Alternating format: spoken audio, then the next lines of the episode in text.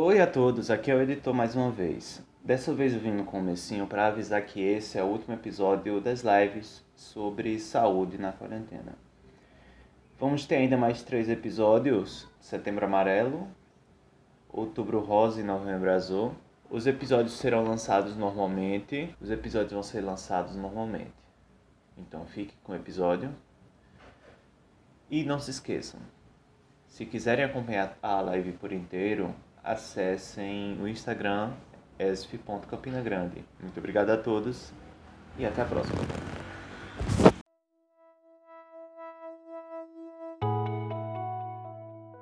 Boa noite a todos.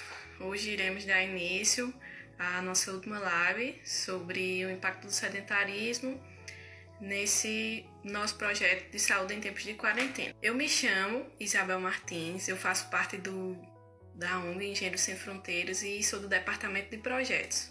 É, nossa ONG ela tem como principal objetivo ajudar as pessoas através dos nossos conhecimentos acadêmicos, nossos conhecimentos é, que serão passados para as pessoas através do que a gente estuda e a gente vivencia na universidade, através de projetos voluntários, sejam eles em comunidades, em alguns lugares.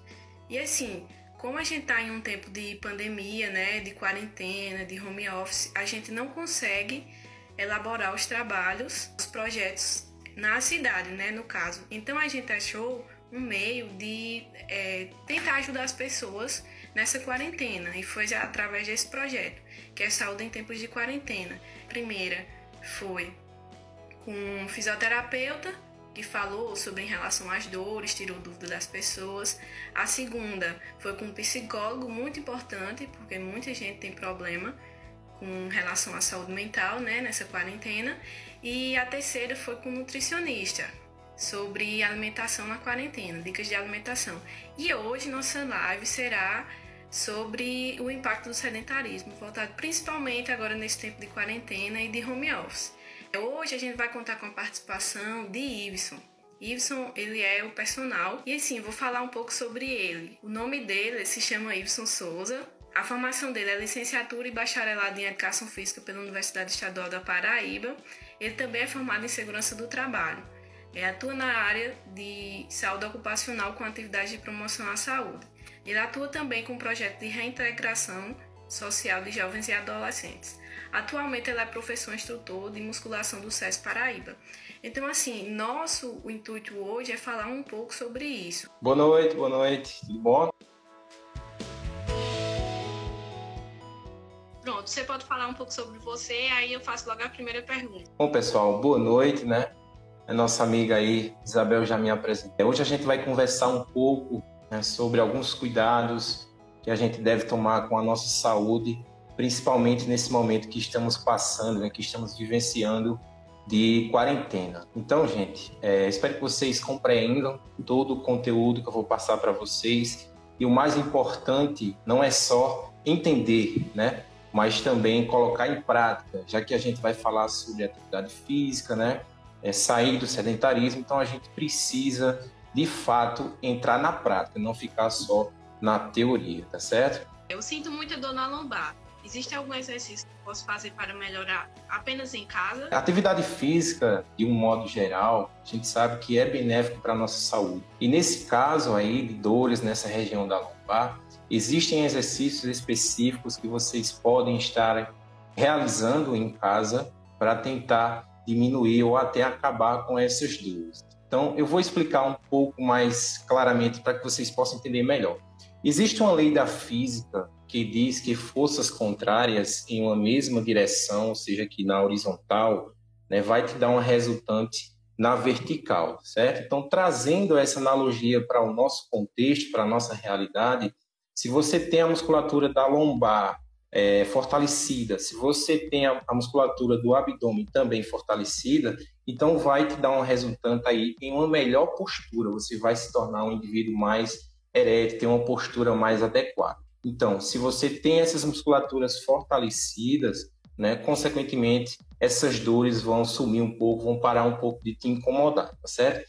Agora, a questão de, de, dos exercícios mais específicos, Caso alguém tenha alguma dúvida sobre quais exercícios realizar para essa região, Qualquer coisa, depois manda um direct para mim que eu vou estar tá tentando tirar essa dúvida de vocês. Tranquilo?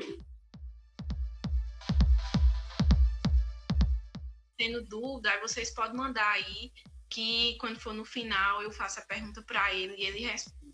De um modo geral, como eu falei, a gente sabe que a atividade física é benéfica para a nossa saúde, né? E para que a gente possa evitar o sedentarismo, a gente tem que se movimentar, a gente tem que ter uma vida ativa. Né? Não há outra maneira de você evitar o sedentarismo a não ser se movimentando, tá certo? Então, gente, há muitas pessoas que dizem que não tem tempo e que não tem disposição para começar a praticar atividade física.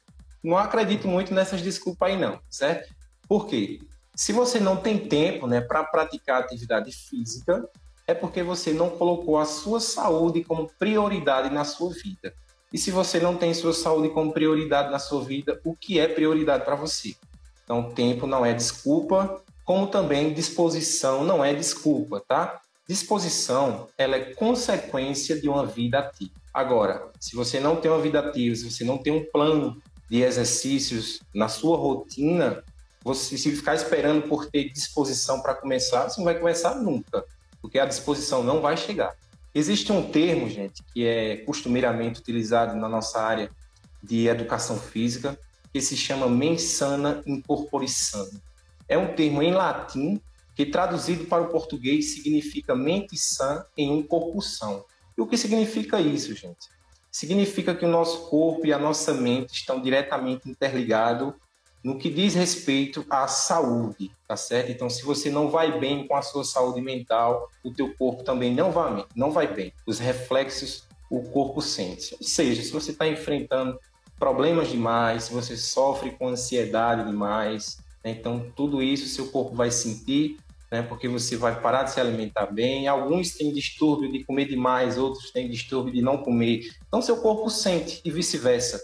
Se a sua saúde física também não vai bem, tua autoestima vai lá para baixo. Então, para vocês perceberem que estão diretamente interligados, né? É como se fosse uma balança de dois lados e os responsáveis, né, por equilibrar essa balança somos nós mesmos. E a nossa saúde física, né, saúde corporal, não há outra maneira de cuidar dela a não ser praticando atividade física e tendo uma boa educação alimentar. Então, gente, é, nesse cenário que a gente está vivendo, né, de quarentena, de isolamento social, eu separei algumas dicas bem interessantes né, que vocês podem estar é, seguindo, né, e colocando em prática em casa, tá certo? Então, trouxe algumas dicas, vou citar é, é pausadamente para vocês, para que a gente não perca o fio da meada, ok? Então, primeira dica que eu trago para vocês: desligue a TV e saia do celular. Gente, isso é uma dica bastante importante. Por quê? Nesse momento que a gente está vivendo, a gente passa muito tempo em casa sem fazer muita coisa, deitado, assistindo Netflix aí, né? É, passa muito tempo mexendo no celular, nas redes sociais, né? E isso nos convida cada vez mais a ficar sem se movimentar. Né? O nosso corpo não foi feito para ficar parado, tá certo? nós temos músculos, nós temos articulações que foram feitas para se movimentar. Então, se você passa muito tempo deitado assistindo filme, mexendo no celular, você está entrando em um quadro de sedentarismo, tá certo? Eu não estou dizendo que é errado você assistir um filme, você mexer no celular, passar um, um tempinho considerável. É bom também para a nossa saúde mental, que eu falei lá no começo, né? É bom satisfazer o nosso ego. Mas o que eu estou tocando aqui, gente, é para evitar o exagero tá? É, o exagero em tudo que a gente faz na vida pode ser prejudicial. Então, essa foi a primeira dica que separei para vocês. Ah, outra coisa também. Já que você, vou, vou entender assim, né? Já que você vai diminuir um pouco o tempo de ficar deitado, de ficar mexendo no celular, separa um período do dia né, para que você possa executar seus exercícios, né? ter um plano de exercício em casa. E dentro desse contexto, você está praticando seus exercícios, se você for utilizar algumas dessas tecnologias, TV, celular, nesse momento que você está praticando os seus exercícios, você só pode utilizar se for para te auxiliar e não para atrapalhar, tá certo? Ou seja, através de um vídeo né, que alguém passou para você, um vídeo bacana, através de uma prescrição que o seu professor né, fez para você. Então, aí sim você pode utilizar esses meios para te auxiliar. Agora, é, tem gente que vai fazer seu treino lá, tem um tempo de execução do treino tem um tempo de descanso, né? O corpo precisa desse tempo de descanso no meio do treino, né? Que é para você não entrar em total exaustão. Só que tem gente que aproveita esse tempo de descanso, pega o celular, fica nas redes sociais, quando você vai ver, tem passado cinco, seis vezes mais o tempo de execução do próprio exercício. Então você está botando o seu treino a perder. Então, vamos tentar utilizar esses meios com inteligência, né, com responsabilidade. Outra dica que eu trago para vocês: transforme o seu sedentarismo em movimento. Tudo que eu já venho falando agora aqui no início, o sedentarismo é você não se movimentar, é você não gastar calorias. Tem um estudo que comprovou, né, que constatou que um indivíduo sedentário ele se caracteriza que ele gasta menos de 2.200 calorias por semana, certo? Então, é pouca coisa, mas é incrível. Tem gente que não consegue gastar 2.200 calorias por semana, tá? Então, vamos tentar se movimentar um pouco mais, né? Percebeu que está muito tempo parado, sem se mexer, levanta, vai varrer a casa, lava a garagem, né? Lava o carro. Tudo isso é exemplo de atividade física e que, querendo ou não, você está se movimentando, você está gastando calorias. Tá certo, gente? Essa é outra dica bastante importante que vocês devem levar em consideração colocar em prática. Outra dica, planeje onde encaixar o seu plano de exercícios no seu dia a dia. As pessoas funcionam de forma diferente durante o dia, né? Por exemplo, eu posso funcionar melhor durante a manhã, você pode ter uma disposição maior durante a tarde, e outras pessoas podem ter uma disposição maior durante a noite. Né? Isso vai variar de cada pessoa. Né? Se tem uma pessoa que trabalha de madrugada, pela manhã, logicamente, essa pessoa vai estar dormindo, vai estar descansando. À tarde, essa pessoa ainda não despertou né, 100%, não está com, ali com toda a sua energia. E à noite, muito provavelmente, essa pessoa vai ter uma maior disposição. Então, para essa pessoa, para esse exemplo que eu citei, plano de exercício para ele, né, o seu treino, seria mais adequado se encaixar nesse horário da noite, porque aí ele ia ter mais disposição para realizar o seu treino né, e ia ter a, os seus benefícios né, dos exercícios mais claros, mais reais, tá certo? Então, tenta identificar você também qual o momento do dia que você está mais disposto, que você está mais ligado, a gente consegue ter essa sensação, né? Então, tenta identificar para que você comece a praticar atividade física nesse momento. Outra dica que já está bastante calejada é o controle alimentar, gente. Tá certo? É uma dica que os nutricionistas estão aí tocando todos os dias, né? Tem live diariamente, tá certo? Então é uma dica que não pode ficar de fora.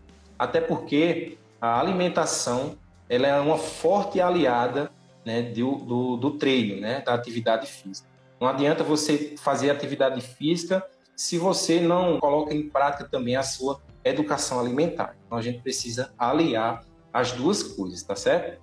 E nesse momento, né, que a gente está viciando, ficar em casa muito tempo, descansando, os maiores aliados desse desse cenário, né, é ficar deitado, ficar inerte, como também comer. Às vezes a gente tá sem fazer muita coisa, dá aquele tédio e, e comer é uma válvula de escape. Então a gente precisa ter um pouco mais de controle sobre isso, tá certo? Então aqui eu estou falando na questão da quantidade de comida, né, de calorias que você está ingerindo durante o dia. Mas também não é só importante essa questão da quantidade, como também a qualidade alimentar. Vamos tentar descascar mais e desembalar menos. Priorizar aí os alimentos mais naturais, que estão nutrientes mais fortes, deixar um pouquinho de lado.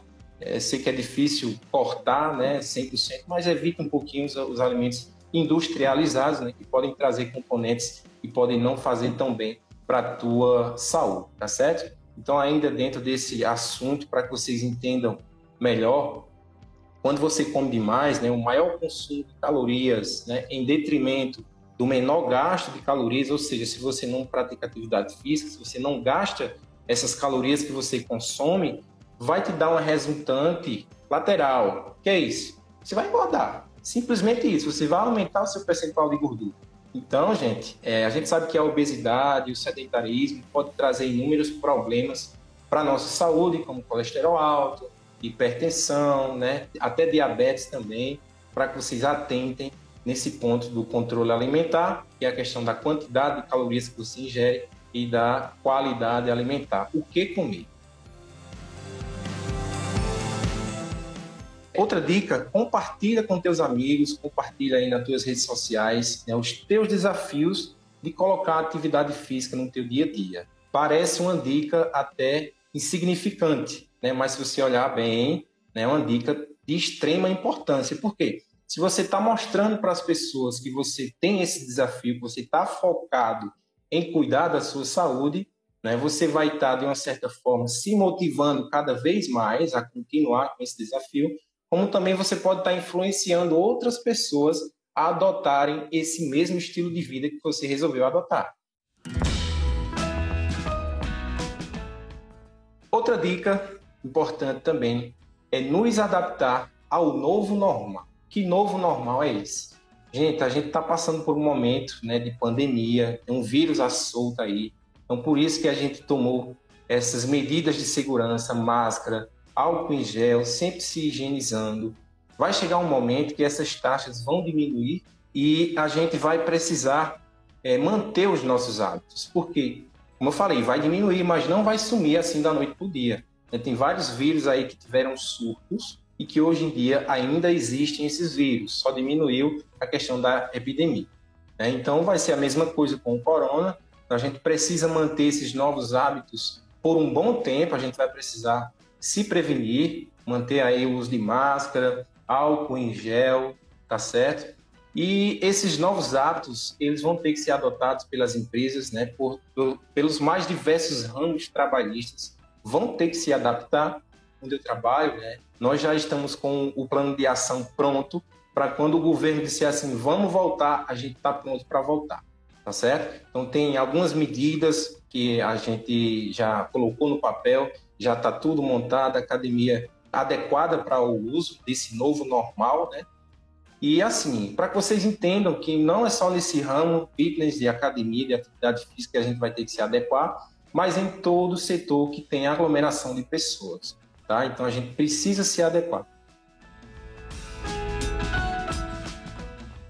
Trouxe mais um assunto aqui, que é o trabalho em home office. A gente sabe que nesse período várias empresas tiveram que adotar esse método de home office. Primeiro, para evitar a contaminação dos seus colaboradores, né, evitar a aglomeração de pessoas. Segundo, para evitar o alto índice de desemprego. E terceiro, né, para manter a empresa funcionando. Porque se não tiver ninguém trabalhando, a empresa vai ter que fechar. Foram, foi um método bastante utilizado nesse momento. Só que esse método de home office ele requer alguns cuidados com a nossa saúde, é, mais necessariamente com relação à nossa postura. É o seguinte, é, dentro desse contexto de postura, trabalho em casa, home office, existem dois, duas áreas, uma área, na verdade, que tem uma ramificação, que é a ergonomia, tá certo? Então, vou falar para vocês sobre ergonomia, exemplificar o que é e também sobre o comportamento ergonômico. São coisas diferentes, tá certo, gente? Ergonomia é diferente do comportamento ergonômico. Não adianta nada você ter um posto de trabalho correto, ergonomicamente pensado, né? Se o seu monitor está alinhado com a tua linha de visão, se a tua cadeira tem posto para os braços, tranquilo, você tem, se você ainda tem apoio para os pés, tudo certinho, não adianta nada disso se você não utiliza da maneira correta. Então, gente, o que fazer? Se ficar sentado na postura correta cansa, o que fazer? Primeiro, não passa muito tempo. Passou 50 minutos, passou uma hora, levanta, vai fazer uns alongamentos, vai compensar um pouco as articulações, as regiões que estão cansadas, que estão paradas também, precisam se movimentar. Levanta, se move um pouco, passa uns 5 minutinhos volta para fazer o seu trabalho, certo? Então a opção é essa. Melhor do que você assumir postura errada. Outra questão também é a hidratação, tá certo? Trouxe aqui uma garrafinha, ó. É importante a gente trazer a nossa garrafinha para a gente ficar trabalhando aqui sempre se hidratando, é importante? Não é, eu vou explicar por quê. Se você traz a garrafinha de água para o teu lado, para você se hidratar, isso vai contribuir para que você não se levante. Então você vai ficar parado mais tempo. O que é que você faz? Deixa a garrafinha lá na geladeira. Tá aqui, mas tá vazia, viu, gente? Não tem água não. Deixa a garrafinha na geladeira. Para cada 50 minutos você levanta, se hidrata, faz teus alongamentos e volta para o teu trabalho. Simples e fácil, tá certo? Dessa maneira você vai estar tá preservando aí a sua saúde, você vai estar tá compensando as musculaturas do teu corpo e vai estar tá se hidratando também. Beleza, gente? Entenderam bem aí a dica? Até coloquei aqui para vocês entenderem o quão é prejudicial a gente passar muito tempo numa mesma posição, né? É, foi realizado um estudo né, por uma médica norte-americana, ela tem o nome Rita Raman. Ela identificou que ficar sentado ou ficar em pé por muito tempo pode ser tão ruim quanto fumar. Para você ver a gravidade, você ver a gravidade de ficar muito tempo na mesma posição, né, em estado de sedentarismo.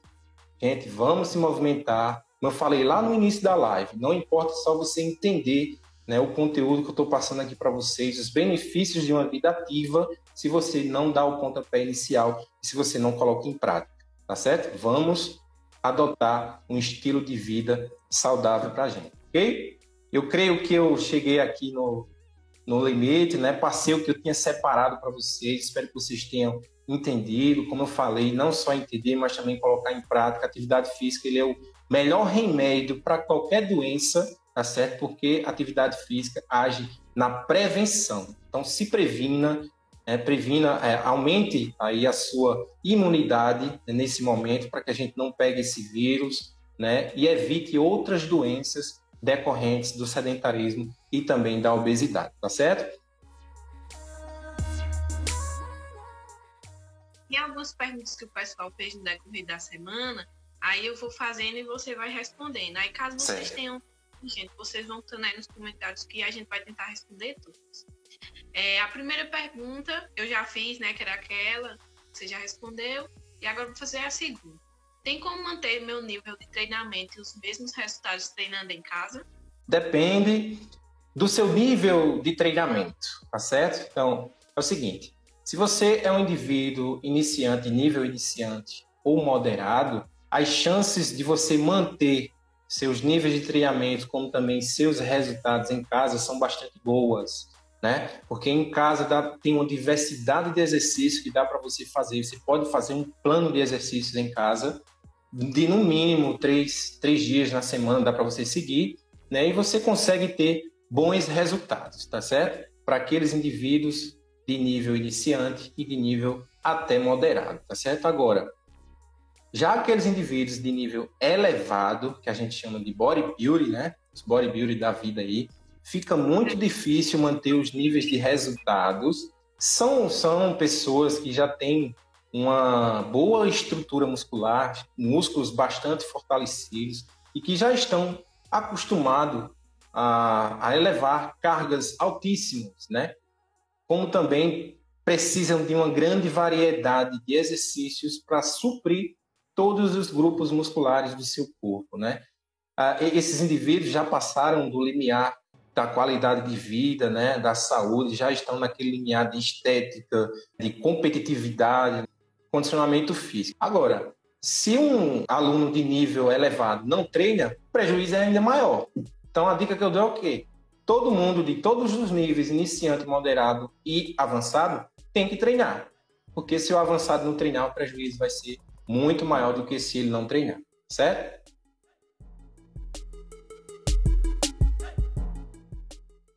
É seguro treinar em casa sem acompanhamento profissional? É um pouco perigoso. Agora, se você já é um, um aluno praticante, já frequentou academia, já fez treinamento funcional e tal, você pode tranquilamente treinar em casa, naquele limite do teu conhecimento, dá para fazer alguns exercícios em casa para que você não entre no sedentarismo, né? Quais os cuidados que deve ter fazendo exercício de calistenia em casa? Não faz. Para diferenciar para você, tá certo, gente? Ó, treinar em casa com peso do corpo, treinos simples e básicos, não se caracteriza calistenia, tá? Calistenia é uma área de treino livre com peso do corpo de nível muito avançado, tá certo?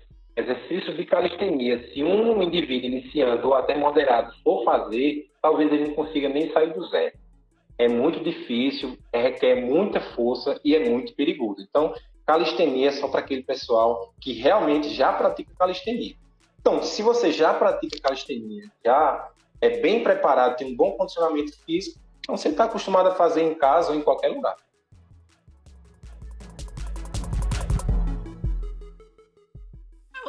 Agora deixa eu só perguntar, o que é calistenia?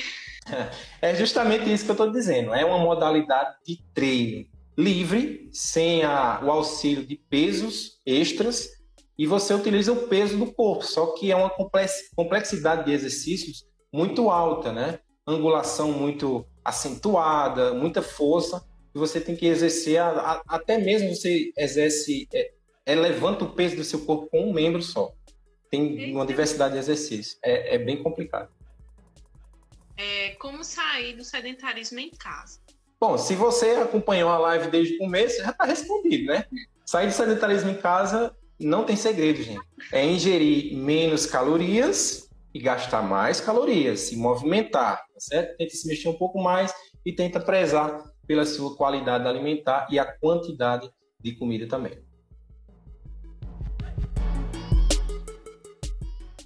Quais os melhores exercícios para fazer em casa e qual frequência ideal? Bom, gente, essa questão dos exercícios fazer em casa, né? Se eu for exemplificar aqui todos os exercícios que você pode estar tá fazendo em casa, né, vai dar três horas de live, que são uma diversidade de, de exercícios. Mas eu vou dar uma dica de um modo geral, né? Uma frequência para você fazer em casa. Faça no mínimo é, três vezes na semana, tá certo? Para teu corpo entender que você está dando esses estímulos para a tua saúde. E exercícios, alguns para você fazer em casa, dê prioridade aos HITs, né, que a gente chama de HITs. São combinação de exercícios aeróbicos com exercícios de força, né? Então, fazendo essa combinação aí, você vai tanto estar tá trabalhando o teu corpo como a tua parte mais, né, o sistema cardiorrespiratório. Então, muito bom trabalhar em HIT em casa. Depois, quem tiver dúvida, pode estar tá lá no, no, no YouTube, treino HIT, aeróbico, vai sair uma porção de exercício bem bacana que dá para fazer em casa. Uma sugestão de aplicativo para seguir treinos em casa. Bom, gente, eu até separei aqui. Primeiro, a sugestão que eu dou para vocês não é nem aplicativo, né? Procura um profissional, tá? É muito diferente você treinar, né, sendo assistido por um profissional né, capacitado do que por um aplicativo. A diferença é enorme, porque, eu falei lá em cima, o profissional ele vai te conhecer de perto, ele vai saber das tuas capacidades, das tuas limitações e onde você mais precisa melhorar, qual a região do corpo, se é emagrecimento, se é hipertrofia, se é condicionamento físico. Então, um profissional vai te dar uma assistência muito melhor, você vai ter melhores resultados e maior segurança. Agora, se você não tem condições de ter um, um personal, né, de um profissional que dê assistência, você pode fazer o treino em casa através de aplicativo, desde que né, você tenha liberação médica, você não tenha nenhuma patologia mais grave e também tenha algum conhecimento de atividade física, tá certo? Porque se você é neutro, você é verde, né? Você não tem, nunca fez atividade física, você pega um aplicativo, baixa, vai fazer, você vai se machucar em casa, tá? Então tenha pelo menos algum conhecimento, já tenha frequentado a academia para que você possa baixar um aplicativo e seguir lá é, os planos, tá certo? Então eu separei aqui é, um, um aplicativo que eu achei bem bem bacana, bem interessante. O nome dele, anota aí, gente. O nome dele é Queima de Gordura, Treino em Casa, Perda de Peso. É isso tudo, certo? Vou repetir. Queima de gordura, treino em casa, perda de peso, tá certo? Esse aplicativo, gente, quando você entrar lá, você vai colocar seus dados, idade, altura, seu peso, vai dar o IMC, é, e também, quando você coloca todos esses dados, separa também a região que você quer mais trabalhar, se é glúteo, se é braço, se é perna, a partir daí, colocando seus dados, o, o aplicativo automaticamente ele separa um plano de treino mensal para você, baseado nos dias que você quer fazer também. Você bota lá, segunda, quarta e sexta. Então ele vai colocar o treino é, nesses dias que você selecionou. E como eu falei, são treinos em HIT, né? são mescla de exercícios de resistência, né, de força, com exercícios aeróbicos que vai contribuir de forma significativa para a melhoria da tua saúde, trabalhando também é, o seu sistema cardiorrespiratório. A recuperação de uma lesão no joelho, como retornar a treinos voltados ao futsal? Ok, primeiro a gente precisa saber em que fase de recuperação você está. Geralmente, quando a gente tem problema no joelho, quando o indivíduo tem problema no joelho, na maioria dos casos é, um, é uma situação, é um problema cirúrgico. Precisa passar por cirurgia, porque aí é rompimento de ligamento, né? Na maioria dos casos, né? Então, se o seu caso foi esse, né? Você passou por um procedimento cirúrgico, né? Primeiro, são algumas fases de recuperação, né? Primeiro, você vai é, passar pela fase clínica, né? Se recuperar em casa, deitado, que aí não tem como, tem que se recuperar deitado para que os ligamentos possam é, cicatrizar. Depois você vai para a fase de fisioterapia, né, que é para colocar a sua articulação para se movimentar, tirar aquele ferrugem, né, que passou muito tempo é, parado sem exercer nenhum movimento de flexão e extensão, que é o caso do joelho. Então você vai passar por essa, essas sessões de fisioterapia, já é outra fase de recuperação. E a terceira fase de recuperação vai ser o fortalecimento muscular, que aí você já vai para a academia para fazer o fortalecimento muscular, certo? E recuperar totalmente. Aí quando você for entrar no treinamento do futsal, já é a quarta fase, você vai entrar com cautela, você não vai poder treinar ou jogar aos 100% da sua capacidade, porque você está voltando de lesão, tá certo? E outra coisa bastante importante, não sei se você já passou por isso, é, eu tenho um aluno que ele teve um problema de joelho, rompeu o ligamento cruzado e ele passou por todas essas fases até a fase de voltar a jogar. Então, no primeiro, nos três primeiros meses, sempre que ele jogava, o joelho inchava, inchava muito, tá? Inchava muito. E isso faz parte, é uma reação do organismo para proteger aqueles ligamentos que ainda estão se recuperando, tá? Segundo o médico dele, disse que ficasse tranquilo, esse inchaço é normal. Então, tem que saber primeiro em que fase você está e, importante, tem que passar por essas quatro fases, né? A fase clínica, a fase de fisioterapia, a fase de fortalecimento e, por fim, a fase de treinamento específico da tua modalidade. Vou fazer uma pergunta aqui que a Alessandra fez. Ela perguntou quanto tempo é recomendado para fazer os exercícios diariamente. Bom, vai depender da tua disponibilidade, né? Se você tem uma hora para fazer, faz uma hora. Não aconselho fazer mais de uma hora, não, certo? Agora, se, se, se tua rotina é muito cheia, você está limitada, né? não, eu posso fazer só 30 minutos, não vai dar para fazer. Não, faça.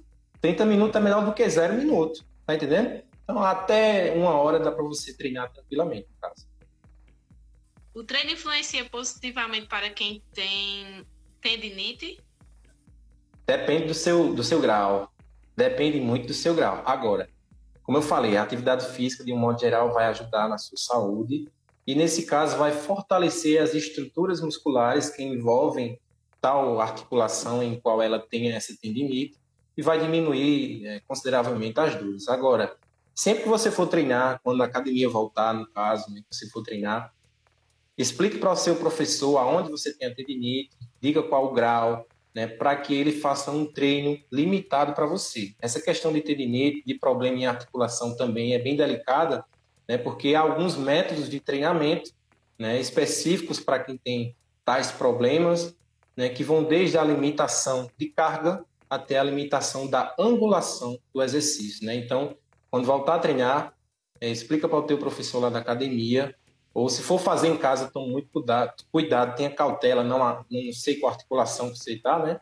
Com problema, ou qual a região, mas sempre que for fazer um exercício que envolva essa, essa região que tem seu problema, evita a angulação, né? fechar demais, abrir demais e evita muita carga. O que fazer síndrome do túnel do carpo? Você já ouviu? É um pouco complicado, né? Porque sempre que você exerce força com os tendões você vai sentir um desconforto, né?